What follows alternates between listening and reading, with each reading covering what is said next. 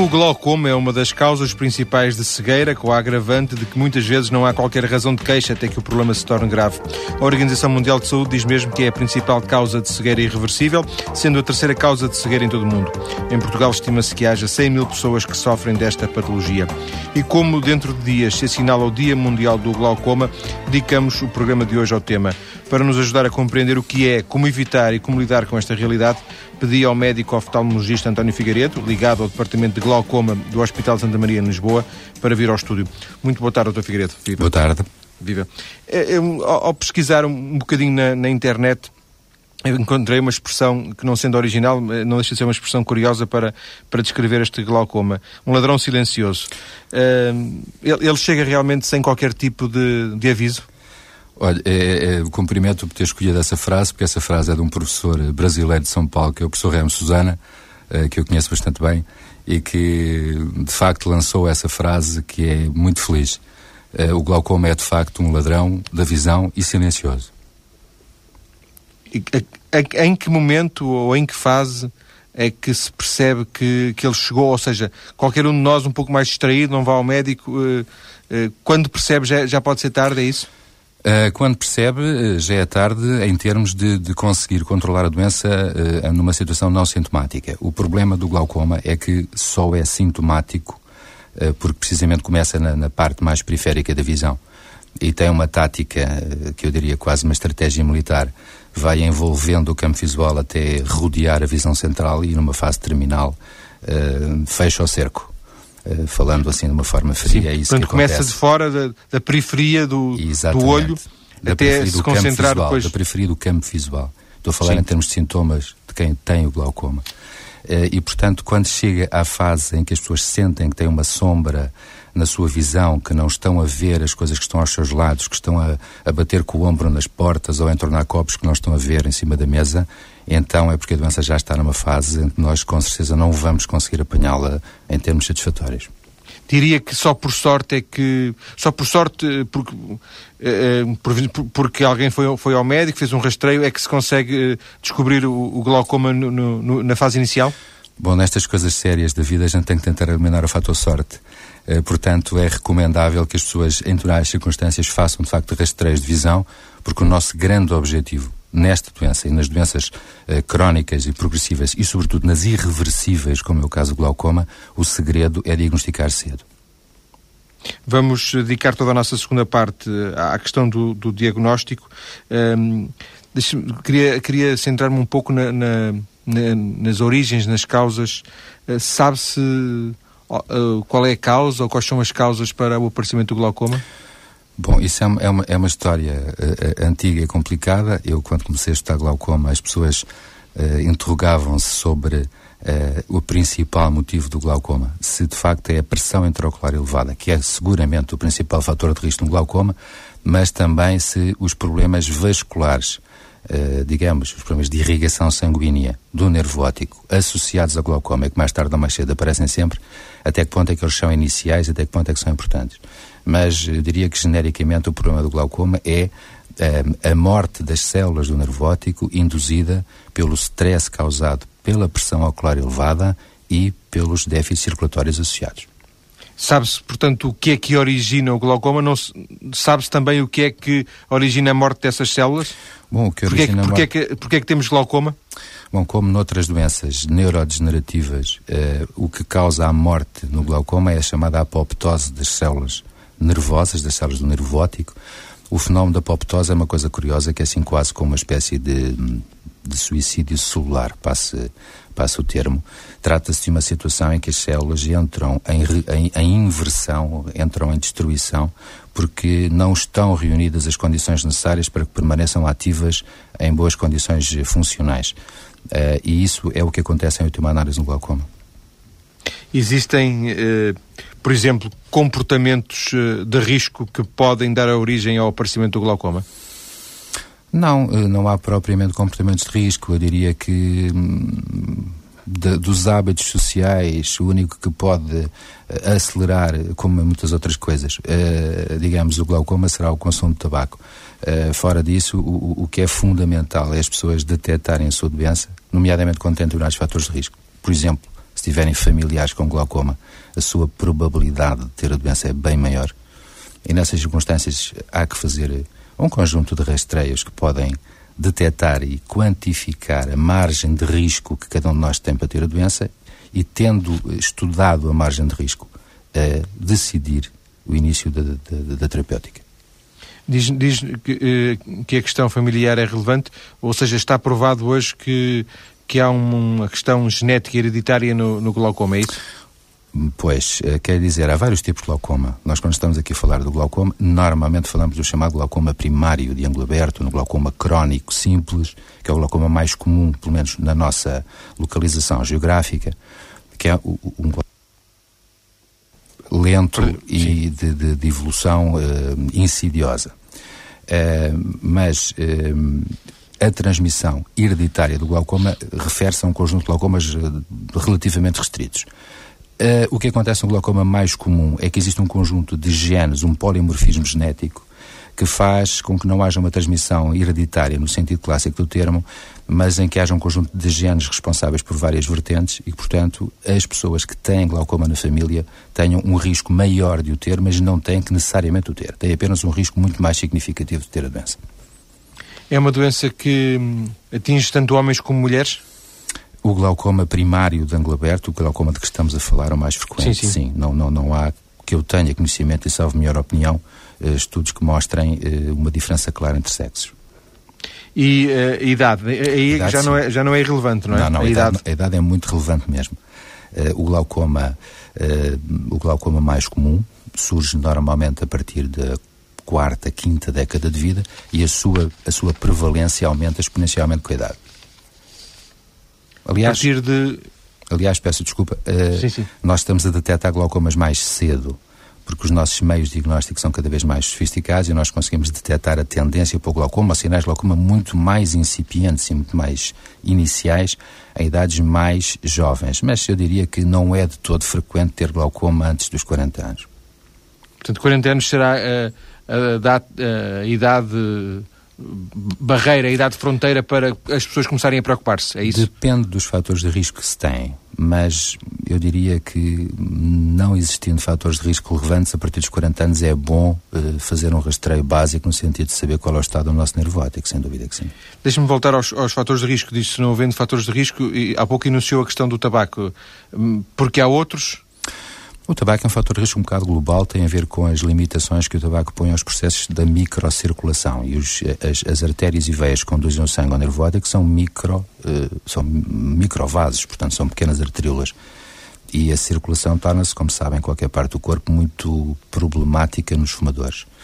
Uh, há fatores de risco específicos para o glaucoma, concretamente, como lhe disse, a história familiar, a idade, falámos já em dois muito importantes. Sim, sim, sim. Há um terceiro fator que também é, pelo menos vários estudos o indicam, bastante importante, que é um fator rássico. A raça negra tem teoricamente mais eh, probabilidade de ter glaucoma e, sobretudo, ter glaucomas com evolução mais grave. Uh, os diabéticos é um fator polémico. Há estudos que mostram que os diabéticos poderão ser mais, uh, poderão ter mais glaucoma, mas na realidade nunca se provou isso muito bem. A diabetes não é claramente um fator de risco para o glaucoma, os outros são mais claramente da, da, experiência que tem, e já tem eh, bastante experiência nesta área, diria que hum, os portugueses genericamente estão sensibilizados ou esta questão do esta, esta própria palavra glaucoma não faz ainda parte do dicionário do nosso dia a dia? Eh, eu penso que faz, eh, eu penso que faz. Depende um bocado de, enfim, de, do nível a que estamos a falar. As pessoas têm conceitos de glaucoma um pouco diferentes, mas as pessoas entendem, sobretudo, uh, entendem, uh, entendem muito o glaucoma como sendo a mesma coisa que pressão ocular alta nos olhos. E é, é, na prática, capaz de ser quase isso. Não é exatamente isso, mas as pessoas têm muita ideia que a pressão alta nos olhos é má e que conduz ao glaucoma, e que o glaucoma conduz à cegueira. Enfim, é uma maneira simplista de ver, mas, mas uh, realista no fundo. De qualquer forma, corrija-me se eu estiver enganado, não me parece, tanto quanto eu vou, vou percebendo e, e, e, e obviamente que, que, que, a minha opinião não, não é nenhum referencial, mas tanto quanto me, como me percebo, não existe nenhuma, uh, em relação ao glaucoma, não existe nem nenhuma campanha, nem nenhuma uh, preocupação, sei lá, da Direção-Geral de Saúde, por exemplo, para uma doença, para uma patologia que, que é grave e que, e, e que transtorna a vida de, de, de, muitos portugueses. Não estamos a falar de uma, de uma, daquelas doenças raras, não é? Estamos a falar não, de uma não. coisa bem mais comum do que, que, possa parecer. Estamos a falar de uma, de uma situação bem comum, eh, estamos a falar de 50 a 60 milhões de doentes no mundo, estamos a falar de um mínimo de 100 mil, falou em 100 mil doentes em Portugal, eu diria que provavelmente entre os hipertensos oculares e os doentes serão capazes de ser talvez mais. Eh, estamos a falar de um caso de, de, de saúde pública relevante e, sobretudo, afetando um, uh, um órgão que, que, que, nós valorizamos muito uh, e que, em termos sociais e profissionais, é fundamental e cada vez mais importante, que é a visão e, e sem uh, entrarmos ainda na questão provavelmente dos rastreios que falaremos, mas tanto quanto eu percebo, esta é uma daquelas doenças que, uh, se tratada uh, no momento certo, se prevista no momento certo, pode, já não estamos a falar do bem-estar das pessoas, que é obviamente o mais importante, mas em termos de agora da chamada economia da saúde, mesmo em termos de gastos do, de, para o Serviço Nacional de Saúde, comportará bem mais, bem mais custos, bem mais gastos se, for, se, não, for, se não for prevista, se não for tratada e se, e se tiver que ser tratada já numa fase final. Esses estudos estão Está, feitos. Tem lógica isto? Sim, é evidente que tem. É evidente que tem porque uh, uh, a afecção visual traduz-se em cuidados para as pessoas uh, bastante onerosos, como é evidente.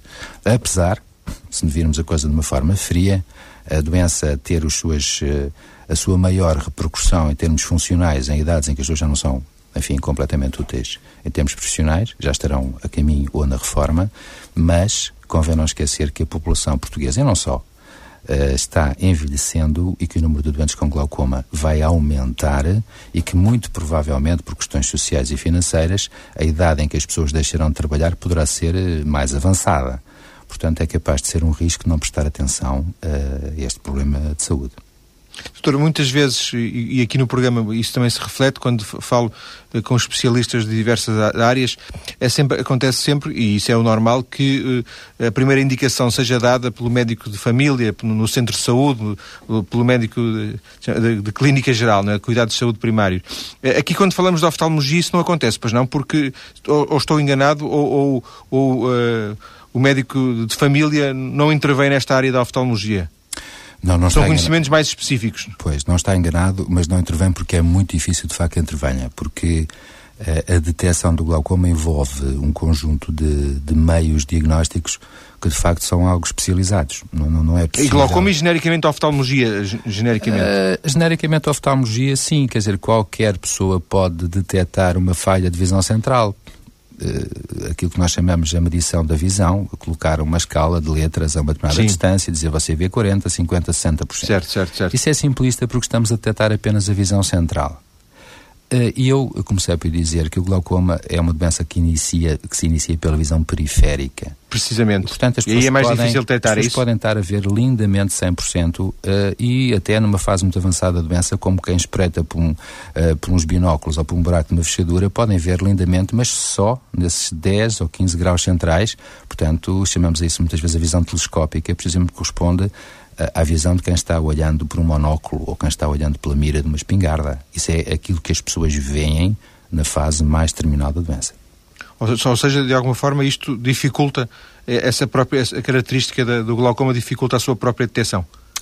Uh, dificulta eh, em termos de, daquilo que me falou dos, dos exatamente, dos exatamente médicos, de um, de um primeiro pública, de uma primeira sim, análise é, é, problemático o que, os, o que eles podem fazer e fazem é terem atenção às pessoas que têm um historial, que eles conhecem, um historial familiar, eh, por exemplo, e dizer, olha, a sua mãe tem glaucoma, o seu pai tem glaucoma, eh, pense nisso, vá ao oftalmologista. Isso já é importante. Doutor, esta fica como uh, a ideia para, para o início, para o reinício da nossa conversa. Estamos neste programa a perceber os sintomas e as causas do glaucoma. Na segunda parte da conversa vamos perceber como é que se diagnostica e que tipo de tratamentos existem para o glaucoma. Até já.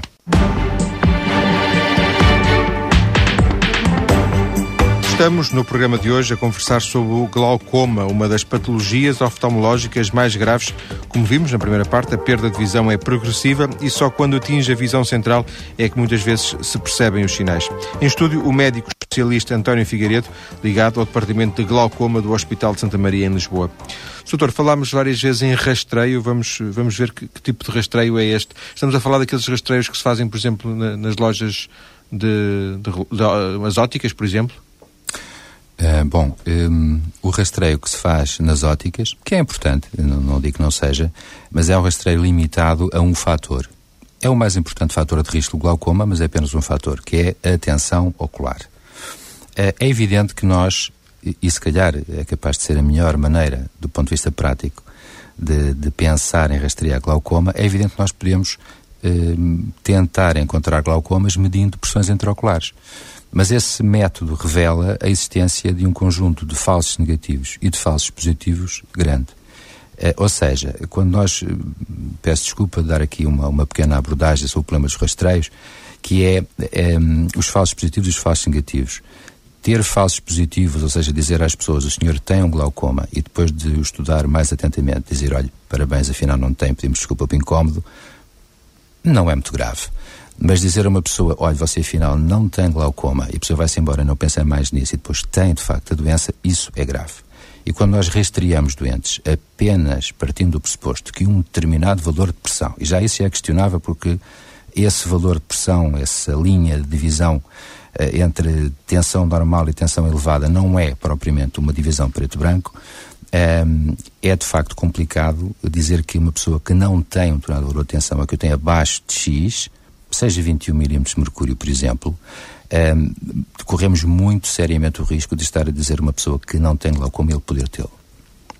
Eu, eu, eu vou insistir, se me permite, nesta questão, porque para a esmagadora maioria dos nossos ouvintes, eh, este será talvez a maneira mais fácil, eh, um primeiro contacto, e, e, e interessa-nos certamente perceber eh, o que é que pode estar em causa. Quando diz que nas óticas se mede apenas um fator, é por incapacidade, por falta de, de conhecimentos de quem trabalha, é por falta de, por exemplo, ao nível dos aparelhos que, que são usados?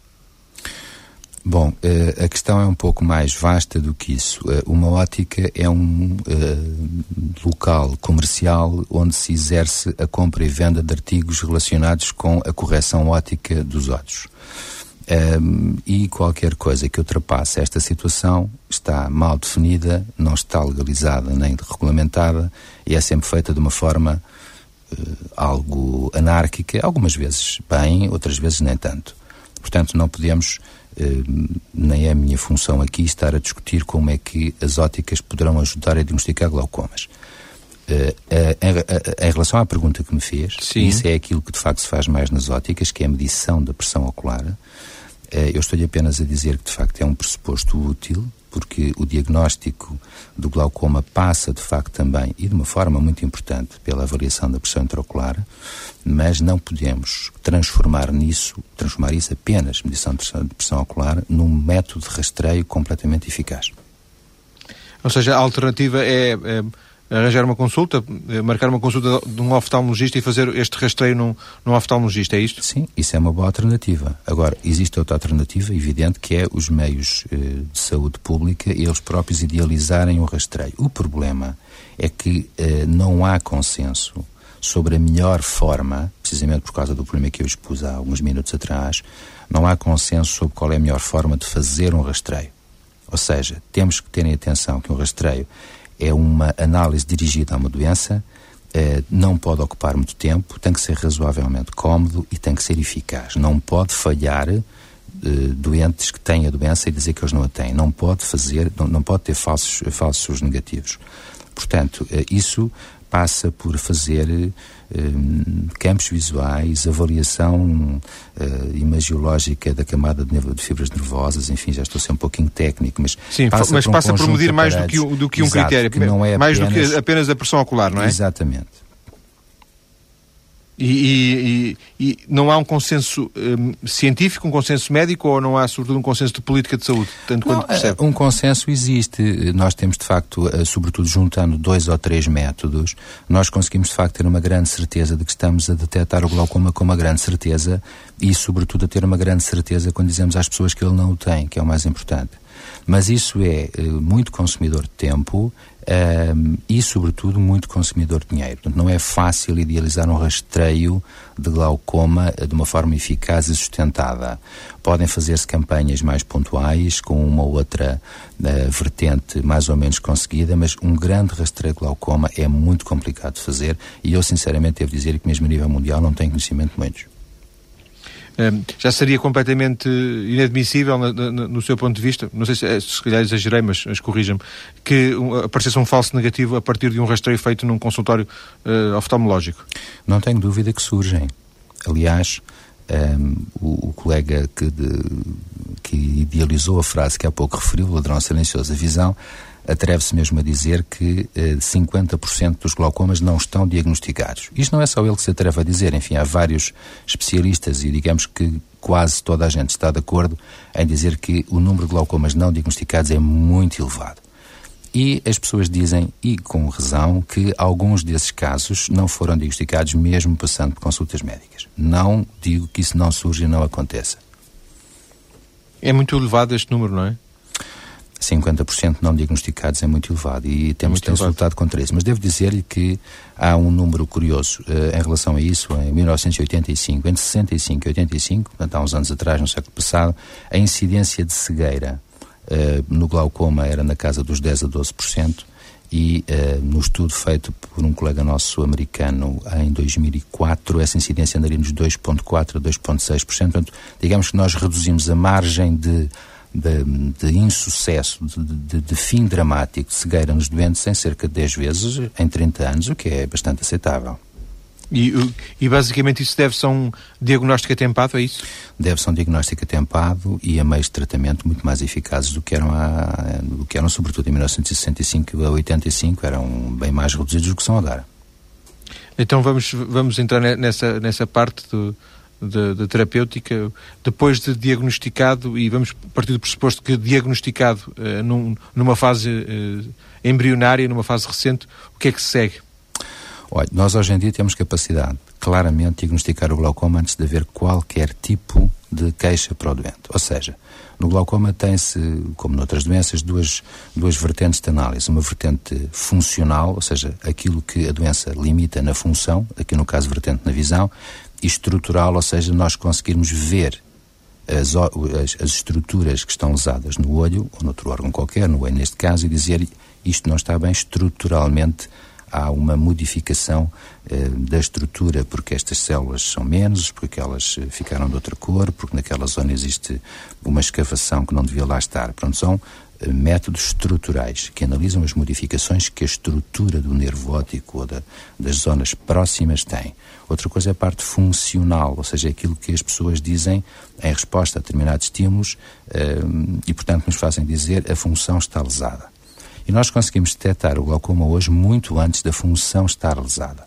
O nosso trama é conseguir convencer uma pessoa que está doente a pôr gotas nos olhos todos os dias, quando ela não sente rigorosamente nada. É aquilo que se chama compliance, ou, enfim, a colaboração, o cumprimento da terapêutica pelo doente é, digamos, um contrassenso, mas é assim, nós conseguimos uh, cada vez mais uh, diagnosticar mais cedo a doença e temos dificuldade em que as pessoas se tratem nessa fase. Estas gotas é que é o chamado colírio? Exatamente. O colírio. E, portanto, estas gotas. Não diga Deus, desculpe. Não, qualquer aplicação tópica posta no olho, portanto é um colírio, de facto.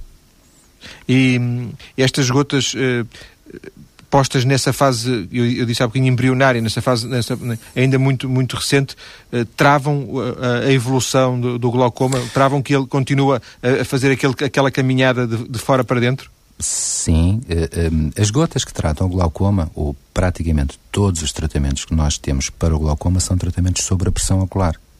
E de eu dizer que a pressão ocular é o fator mais importante e é o mais imediatista. É, ou seja, eu tenho a noção que estou a tratar o meu dente com glaucoma se consigo baixar a pressão ocular. Isto é um facto. Uh, Mas hum, existem outros fatores importantes, porque a pressão ocular eh, que lesa ou que continua a provocar a progressão da doença não é igual para toda a gente e não é igual para todos os doentes. Mas, de facto, as terapêuticas que nós temos, todas elas, quase todas, enfim, a grande parte, a maioria delas, atuam sobre a pressão ocular, baixando a pressão ocular e controlando esse fator de risco. Se a intervenção já não for uh, nessa fase embrionária, mas for já numa fase em que a visão central está a ser afetada, imagino que as gotas já não sejam a solução. Bom, eh, se a visão central está afetada, nada vai ser solução, porque isso significa que o nervo óptico já foi lesado, eu diria, quase em mais de 90% do seu, do seu conteúdo. Há quem diga, inclusivamente, e daí nós temos partido para uma luta para o diagnóstico precoce e para métodos mais sensíveis e mais precoce diagnóstico que quando um, o nosso meio mais comum de diagnosticar glaucoma, que era do OGMs, classicamente os campos visuais, os estudos campos visuais, alguns autores mostraram que quando nós conseguimos ter lesões funcionais nos campos visuais, ou seja, quando os doentes eh, ao fazerem o estudo do campo visual, se detecta que têm déficits funcionais no campo de visão, portanto, zonas em que não veem, zonas em que veem baço, eh, nesse momento, na fase inicial dos sintomas, já se perderam mais de 30% das células do nervo óptico. Portanto, imagine que nós, quando temos um diagnóstico feito, partimos logo com uma perda de 30%. Eh, e isso é, é reversível? Isso pode não, ser não corrigido? É. Não, não é. A perda celular neuronal, portanto, quando se perdem células neuronais, células ganglionares, axónios neuronais, eles não são substituíveis. O que acontece é que é, precisamente pela importância que estas células têm em termos funcionais, elas conseguem reorganizar-se e rearranjar-se em termos de espaço e tempo e fazerem um pouco o trabalho dos outros. E isso também acaba por ser um drama na doença, porque a progressão do glaucoma uh, e de outras doenças neurodegenerativas, mas concretamente o glaucoma, não é regular, ou seja, de início a progressão é mais lenta e depois torna-se cada vez mais rápida. O drama é que quando o doente diz eu estou a ver mal, eu não vejo bem, um, nós já temos muito mais dificuldade em parar porque a progressão vai ser muito mais rápida, porque por cada célula que morre, a, a função correspondente é de mais de uma célula, porque essa célula já estava a fazer o seu trabalho e provavelmente o trabalho de outras células próximas. Em que casos é que o glaucoma uh, se transforma, dá origem a, a, cegueiras? É, é, quando já não há, uh, quando o, não houve intervenção médica uh, de nenhuma espécie? Ou mesmo com intervenção Bom, médica há situações em que a cegueira não é- existe. É... Hoje em dia é um bocado complicado nós fazemos estudos a esse nível. Quer dizer, nós não conseguimos saber exatamente qual é o curso natural das doenças. Hoje as pessoas, muito, muito eh, logicamente, muito compreensivelmente, um, exigem melhorias na saúde e dizem que as doenças não são ser tratadas tanto como nós gostaríamos, e todos nós somos doentes também, todos nós temos essa sensação, mas hoje não existe comparação com o trajeto natural de uma doença, porque ninguém fica sem ser tratado. Hoje ninguém fica parado a deixar uma doença evoluir para nós compararmos como seria em relação ao tratamento. Mas estima-se, por alguns estudos feitos, que a probabilidade de cegueira no indivíduo não tratado é 10 vezes superior. Portanto, se uma pessoa não se tratar, e algumas pessoas de facto não se tratam por questões de, de aderência terapêutica, a sua margem, a sua probabilidade de cegar é 10 vezes superior. Mas os glaucomas ainda cegam, apesar de tudo. Como eu digo, pouco, 2 a 3% dos doentes, mas alguns ainda cegam, infelizmente. E, e todos os casos que conhece resultam de intervenções tardias da ou não intervenção, ou quando, quando muito intervenção tardia do especialista? Lamentavelmente não, porque como eu não. dizia, o glaucoma não é apenas a, a, a, pressão ocular elevada. E eh, hoje nós continuamos a ver no nosso dia a dia que doentes que são compridores, que têm tensões oculares mantidas em níveis perfeitamente normais, alguns desses doentes continuam lamentavelmente a progredir e nós, muito sinceramente, não sabemos o que é que podemos fazer mais e aí tentamos procurar outras portas, digamos, outros caminhos e isso passa pela busca de uh, compromissos vasculares e do estudo do que se passa com a circulação no nervo óptico e na zona que rodeia o nervo óptico, ou de formas tendentes a tentar melhorar a resistência das células nervosas à agressão da doença, a chamada, o chamado caminho da neuroproteção. Uh, portanto, porque de facto a tensão ocular, o controle da tensão ocular, nem sempre, uh, e do ponto de vista clínico isso é importante porque não é tão raro como isso, nem sempre consegue controlar a progressão da doença. E uh, existe para esta, para esta patologia, para esta doença, uh, intervenção cirúrgica ou, sim, ou isso sim. nunca acontece? Sim, sim, sim, claro que sim. do ponto de vista cirúrgico, enfim, os progressos que a microcirurgia tem trazido a várias especialidades, a oftalmologia muito em particular, têm conseguido fazer com que nós tenhamos um arsenal de, de, de capacidade cirúrgica eh, bastante melhorado eh, e hoje em dia se consigam cirurgias com resultados muito bons. Mas, mais uma vez, a cirurgia eh, também ela própria vai fazer algo semelhante aos medicamentos, ainda que com, se calhar, um pouco mais de, de, de eficácia, que é reduzir a pressão ocular. Não faz. E não é, não, não, é essa a única razão que pode levar a um glaucoma, como já se percebeu? em princípio, não. É, quando, quando alguém tem um glaucoma e, e, e começa a tratá-lo, esse tratamento é para toda a vida? Uh, o tratamento médico do glaucoma é para toda a vida, a não ser que a pessoa, num determinado momento, uh, se tome uma decisão cirúrgica. E quando se toma uma decisão cirúrgica, e se a cirurgia for completamente eficaz, uh, é o nosso objetivo, mas nem sempre é conseguido, as pessoas podem deixar de fazer tratamento, porque a cirurgia, ela própria, consegue continuar a controlar a doença. Eu gostaria de não chamar a cura, porque, em boa verdade, estas doenças não têm cura, têm controle mais ou menos eficaz. E se uma cirurgia consegue baixar a pressão ocular e se a nossa análise de campos visuais e de modificações da estrutura do nervo óptico mantém estacionária, então nós temos a doença controlada. E aí não será necessário pôr gotas Sim. a partir desse momento. O Dr. Figueiredo há bocadinho dizia-nos que, hum, em alguns casos, mesmo de pessoas que, que fazem eh, eh, dos tratamentos, mesmo assim eh, pode redundar em cegueira. Por outro lado, também nos disse que algumas pessoas, eh, por várias razões, nomeadamente por falta de adesão ao tratamento, não, não fazem esse tratamento. Essa falta de adesão ao tratamento pode também passar pelo, pelo facto de estes serem medicamentos caros ou não, ou não se coloca essa questão? No nosso, no nosso país, felizmente, não se põe esse problema porque com participação dos medicamentos para o glaucoma, creio eu, salvo minha opinião, é de 95% uh, o que é de facto uma margem de cobertura muitíssimo boa. Portanto, eu diria que o problema económico não, esse, esse problema não existe. Não é significativo. É uma questão ainda, mesmo de aderência, de aderência à terapêutica. Cada vez, a questão das gotas, por É uma por questão, de facto, um pouco mais, mais vasta do que só a questão económica. Sendo esta muito importante, com certeza. Isto implica óculos? Um, não. Essa, essa questão é, é curiosa de apor, porque muitas vezes nós tentamos explicar às pessoas que é uma doença que tem a ver com a própria estrutura do olho, tem a ver com o nervo óptico, e as pessoas no fim continuam a perguntar-nos se eu puser os óculos. Isso é um pouco como aquela velha história da câmara fotográfica. A câmara fotográfica tem um sistema de lentes que foca a imagem, a, a, clássica, já não falamos agora das digitais. Sim, das digitais. Uh, tinha um sistema de lentes que focava a imagem num filme e é evidente que se o filme não estiver lá, não há imagem nenhuma. Uh, portanto, a questão aqui é essa. Não há óculos que resolvam claro, o problema quando a visão claro, não, claro não, está a trabalhar não, bem. Claro que não. Doutor, para fecharmos esta segunda parte, um, ehm, vamos imaginar, eu fiz, eu fiz um rastreio, estava tudo bem, uh, devo fazer esse rastreio de X em X tempo, porque isto pode aparecer a qualquer momento? Claro que deve, porque, como eu disse, a incidência aumenta muito com a idade. Portanto, e porquê? De, de dois em dois anos, de ano em ano? Três em três anos? Eu diria depende um pouco dos fatores de risco que tem, da idade que tem, uh, mas uh, em princípio, dois em dois anos uh, para uma situação standard de não existência de grandes fatores de risco é perfeitamente sensato e satisfatório. Mas, portanto, sendo a idade um fator de risco, ali a partir, porventura, dos 50 anos, mesmo assim, dois em dois anos? Se não tiver outros fatores de risco e se tiver exames muito consistentes, normais, com métodos Sim. muito precoces que hoje em dia existem, se fizer dois anos. Ah, sabe que há, há, há calculadores de risco para isto.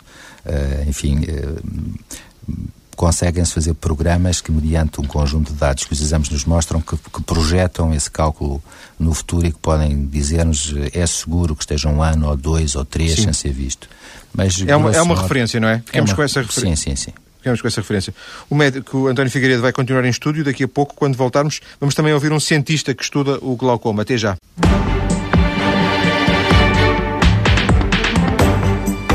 Terceira e última parte do programa de hoje, dedicado a conhecermos a principal causa de cegueira irreversível, segundo a Organização Mundial de Saúde, o glaucoma. Em estúdio, um especialista nesta patologia oftalmológica, o médico António Figueiredo. Mas eh, começo esta última parte com uma conversa com o médico e professor da Faculdade de Medicina de Lisboa, Carlos Marques Neves, que se tem preocupado com a investigação nesta área do glaucoma, entre outras, na área oftalmológica. Muito boa tarde, Dr. Carlos Marques Neves. Viva. Boa tarde. A ciência sabe pouco uh, do, das origens do glaucoma, uh, é, é, correto dizer isto? Uh, depende da, do âmbito da pergunta. Assim, nós muitas vezes avançamos de grau a de grau, não é? Quando estamos perante doenças complexas como é o glaucoma, que está dentro de uma doença degenerativa, como por exemplo a doença de Parkinson, é mais conhecida talvez dos ouvintes, e nessas doenças degenerativas nós conhecemos os mecanismos de doença, alguns deles, não conhecemos a causa intrínseca, mas vamos construindo, é? grau a grau, é assim que se vai construindo a ciência, não é? Portanto, digamos que, esta doença, relativamente a outras doenças do mesmo género, estamos em paralelo, talvez. Está em vantagem, foi o que disse? Diga, diga. Está em vantagem, foi a palavra que disse, é que houve um pequeno corte. Não, não, em vantagem não. Estamos em paralelo. Em paralelo, com, sim com as outras doenças do mesmo, do mesmo tipo, digamos assim. É, mas porquê? Porque, porque também estudar, estudar o olho é, é difícil ou, ou, tem mesmo a ver com as características, estas características neurodegenerativas da própria doença? Esses, esses dois aspectos são, são a base fundamental de algum desconhecimento. Por um lado, é serem uma doença neurodegenerativa, a área das neurociências, digamos assim, onde estamos a falar mecanismos de morte celular pré-programada que são alteradas, que têm várias, várias causas num âmbito multifatorial, e isso acontece com diferentes tipos de doenças. Quando aparecem situações multifatoriais normalmente, nós temos sempre eh, um certo desconhecimento porque não conseguimos ter a visualização global de todos os fatores importantes no desenvolvimento a progressão da doença habitualmente. Não é? A gente normalmente costuma fazer um paradigma que é as doenças infecciosas é tudo um pouco mais simples, que é temos um agente que provoca uma doença, temos habitualmente um agente que fornece ou participa na cura, que são os antibióticos, e portanto temos um resultado final que é mais objetivo do que das doenças multifatoriais, habitualmente. De alguma forma, uh a, a, questão não passa tanto por, por estudar uh, uh, o olho, passa mais por, por, por estudar uh, a localização da própria, da pró do próprio glaucoma, que está muito, muito a montante do olho. não inteiramente. Não. O sistema ocular é um sistema muito curioso do ponto de vista científico, que, como é um meio com meios transparentes, meios ópticos transparentes, nós conseguimos observar uma série de estruturas oculares do século XVIII, digamos assim. Mas uh, medir, objetivamente, determinadas características uh, da função visual, quer seja da parte nervosa, quer seja da parte vascular, só começou a ser possível nos últimos anos. Estou a fazer um paralelo, por exemplo, com a cardiologia.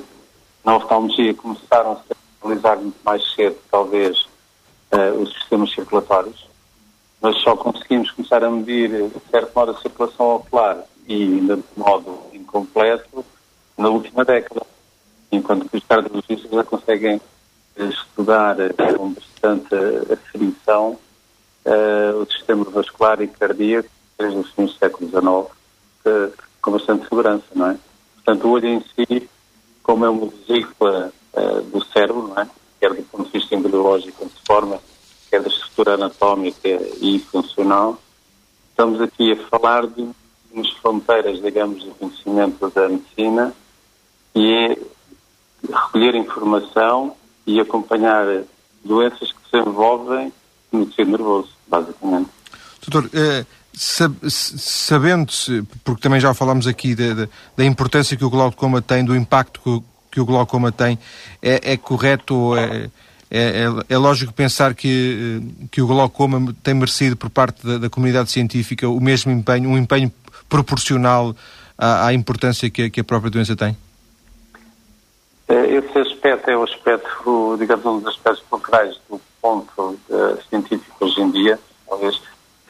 Os, se nós fizermos uma revisão dos artigos publicados sobre o glaucoma mundialmente, os artigos mais, um dos artigos mais impacto, digamos assim, é a própria influência do glaucoma na qualidade de vida dos doentes, onde se chegou à conclusão que cerca de 14% das pessoas que têm glaucoma vivem ou, ou atingem a cegueira do ponto de vista legal antes de atingir a morte, digamos, física, humana, o que quer dizer que vão viver com um déficit de qualidade de vida, nomeadamente visual, uh, durante bastante tempo as suas vidas. O que vai implicar na sua qualidade de vida, quer de relação, quer de acidentes de trabalho, quer incapacidade de comunicar, ler, conduzir, etc., e fazer o seu dia a dia, e, portanto, uh, cumprir a sua vida, não é? Que é o que todos nós queremos, ao fim e ao cabo. Ou seja, não tem sido também. Uh, a, a, a, a, ciência não tem ainda dado uns passos que eventualmente seria de esperar? É legítimo concluir isso? Não, não se pode pedir à ciência aquilo que não está preparada para dar, digamos assim. uh, acho que isto é um longo trabalho, é? um longo trabalho de investigação. Uh, muitas vezes, da, das características destas doenças degenerativas, nós temos aqui, temos que ter uma particular atenção, porque temos aquilo que muitas vezes os ingleses definam, definem a, a doença sem doente. Isto é, uma pessoa tem uma doença, tem uma forma avançada de déficit visual e de qualidade de vida consequente, mas não tem a noção que está doente. E não tendo a noção de não estar doente, ele não se sente doente. Não, é? não se sentir doente, não está motivado para se tratar. E, portanto, temos aqui uma situação de uma evolução progressiva uh, e cumulativa com o tempo, doença, porque o glaucoma é igual, é igual a evolução, e não há uma motivação, muitas vezes pessoal, para aderir ao tratamento de modo a parar a progressão da doença ou abrandar essa própria evolução. Não havendo uma sintomatologia muito, muito premente, portanto, muito manifesta, nem os sistemas sociais de proteção, nem os serviços normalmente nacionais de saúde, ou as pessoas estão muito motivadas para este tipo de doenças, são doenças que têm uma componente silenciosa muito importante. Agradeço ao médico e, e docente universitário Carlos Marques Neves, ele que é professor na Faculdade de Medicina de Lisboa, o contributo que trouxe a esta conversa sobre o glaucoma. Volto a, a conversar com o, o, nosso convidado em estúdio, o também médico oftalmologista António Figueiredo. Doutor António Figueiredo, a oftalmologia das áreas de maior lista de espera, isso tem vindo a público eh, periodicamente. O glaucoma também contribui para isto? Uh, claro que sim. Uh, o glaucoma é uma, é uma das situações importantes que existem nas consultas de oftalmologia. A nossa lista de espera cirúrgica em termos de glaucoma é felizmente quase inexistente por condições de trabalho que, que, que nos têm sido dadas e que foram talvez eh, ligeiramente modificadas pela prioridade a outro tipo de cirurgias que entretanto surgiu, mas mesmo assim praticamente não existe lista de espera na cirurgia de glaucoma. O que Está a referir a nível nacional ou de Santa, ou Santa Maria em falar da minha consulta. Eh, Sim. Naquilo que eu sei, conversa informal com colegas, porque eu penso que não existe acesso uh, público a essas listagens, uh, enfim, não só da parte dos doentes, mas de, da nossa própria parte. Nós não, não conhecemos em pormenor o ponto em que se encontram as, as listas de espera dos nossos colegas de, outros, de outras instituições públicas ou privadas, uh, mas eu diria que, de facto, o glaucoma não padece de, uma grande, de um grande problema em termos de lista de espera cirúrgicos. Agora, uh, em termos de consultas, uh, é complicado, porque repare, um doente que entra numa consulta glaucoma raramente lá sai. Eh, portanto, são consultas que são sempre, o número de doentes a recorrer são sempre, sempre, sempre mais. Uh, não é possível é deixar de controlar. Exato, porque um doente que está controlado tem que continuar a ser visto, pode ser visto um pouco mais tardiamente, oito, oito em oito meses, ano a ano, enfim, mas tem sempre que ter uma remarcação de consulta ou deve tê-lo. Isso uh, prejudica muito o bom funcionamento da consulta porque é difícil, ela está sempre tendencialmente a aumentar e os recursos esses são limitados. E, portanto, o, o atraso uh, verifica-se na, na parte das consultas e não nas cirurgias? Eh, eu diria que sim, o atraso nas consultas neste momento é talvez uma preocupação maior para nós do que propriamente em termos cirúrgicos, que aí estamos razoavelmente descansados e razoavelmente satisfeitos com aquilo que temos feito. Doutor, deixa-me aproveitar estes minutos eh, que temos ainda de conversa para, para, introduzir aqui dois ou três tópicos que não têm diretamente a ver com, com o glaucoma, têm a ver com, com, a área da oftalmologia. Hum, o computador é hoje o, algo que está presente na nossa vida eu diria, horas e mais horas, e, e, e os miúdos, e os, e os, magalhães já trazem os miúdos eh, pequenos para o computador. Um, do seu ponto de vista, tanto quanto consegue partilhar connosco, está medido o, o verdadeiro impacto que o computador pode ter nos olhos? Os nossos olhos estariam pre preparados para, para uma, uma coisa chamada computador? Bom, os nossos olhos não estariam preparados com certeza, porque o computador tem um problema uh, básico que é uh, a contínua necessidade de manter a atenção visual foveal, ou seja, nós temos um olho uh, que é como uma parabólica. Uh, tem, é, uma, é uma concavidade com uma porção central onde, para onde são canalizadas os, os digamos, as informações mais importantes. Uh, e essa porção central, que é aquela que, que, nós utilizamos para aquilo que estamos de facto a ver, ou que o nosso cérebro quer ver, independentemente de toda a visão, toda a informação visual que a rodeia, que é todo o campo visual, isso exige um consumo uh, energético extraordinário. Um, e o computador, digamos que é uma das situações em que o consumo energético visual é maior porque um, a nossa atenção visual é extremamente desperta ou, ou uh, despertada pela informação do, do, do, computador. Agora, que haja uma relação direta entre a utilização prolongada do computador e qualquer, e qualquer doença, salvo melhor opinião, e tanto quanto eu possa conhecer, isso não existe, com exceção de alguma estimulação relacionada com determinados problemas, com determinadas doenças do foro neurológico, eh, o, enfim, estímulos luminosos que possam desencadear fenómenos epiléticos e, para, e, e, e similares. Eh, fora disso, não, não tenho assim conhecimento, eh, salvo outra opinião melhor, não tenho claro. conhecimento que exista uma relação direta entre patologia ocular e computador. Mas porventura não terá passado ainda o tempo suficiente para que a evidência médica consiga trazer. Não, eh, passa de alguma forma. Repara, há bocado estava a falar doenças que mais cegam a nível mundial. E o glaucoma Sim. é seguramente uma das três maiores. As outras serão exatamente. a retinopatia diabética, que é um grande problema também, e a chamada degenerescência macular ligada à idade. A macular a DMI, não é? A DMI, exato. A DMI não Curiosamente, é mais... deixa-me só fazer um, um parênteses. Já fizemos aqui um programa sobre a retinopatia e outro sobre a degenerescência macular. É assim, não é? Exatamente. Portanto, faltava-nos fazer aqui acho... um programa sobre, sobre o glaucoma, porque são realmente as três eh, grandes Exatamente. causas de cegueira é, a nível mundial. São, de facto, e cobriu com certeza as três maiores causas de cegueira a nível mundial. Mas essa doença, dizia eu, eh, é, no fundo, o resultado da acumulação dos detritos do metabolismo elevadíssimo que o oi tem em termos circulatórios, em termos de gasto de energia. E, de facto, quanto mais nós utilizamos a visão, mais corremos o risco de que os nossos olhos não, não vivam tanto como nós, digamos assim. Daí o computador poder ligar-se a isso? Uh, de alguma forma. Também nos, também nos, ajuda a, a, consumir mais energia ainda. Sim, de alguma forma. Se nós quisermos pôr o problema de uma forma mais filosófica, digamos assim, porque ainda ninguém provou em termos de, de, de, de protocolo de estudo científico e de método científico, ainda ninguém provou isso, até porque é muito difícil de provar. Mas, digamos, do ponto de vista racional, é aceitável que possa ter alguma influência. Doutor, deixe-me ainda, como disse, aproveitar este, este minuto final para lhe fazer uma pergunta que é, que, que é quase do senso comum e, e, que aproveito ter aqui um oftalmologista, eu peço desculpa, não tem diretamente a ver com o glaucoma, mas eh, periodicamente aparecem notícias a dizer que, ou que portugueses foram a Cuba ou câmaras promovem visitas a Cuba para questões oftalmológicas.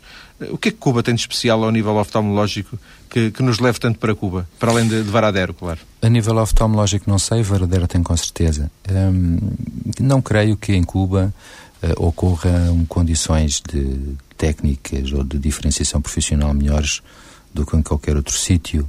Não creio sequer que para estabelecer um protocolo de trabalho a ser necessário, que é questionável que fosse necessário, como aliás a redução extraordinária das listas de espera de cirurgia de catarata provou, não é necessário se calhar sair do país, basta utilizar os profissionais que já existem de uma forma um pouco mais racional e mais sensata. É, mas é, penso que a ida a Cuba teve um conjunto de, de, de, de, situações pontuais que levou a que isso ocorresse. Para além da questão oftalmológica, não é? Para além da questão oftalmológica, teve talvez uma virtude que foi despertar. Eh, provavelmente os média, enfim, as classes políticas e sociais para o problema da lista de espera de catarata. E se serviu para isso, então, pois que, que sim, que foi bom, mas do meu ponto de vista, estritamente para isso. Obrigado uh, ao uh, Dr. António Figueiredo por, por, esta conversa, uma conversa que, estou certo, serviu para alertar os nossos ouvintes, sobretudo aqueles que têm mais de 40 anos, para a necessidade de rastreios periódicos à procura daquilo que, uh, como falámos aqui no programa, é um ladrão silencioso, o ladrão da nossa visão, o glaucoma.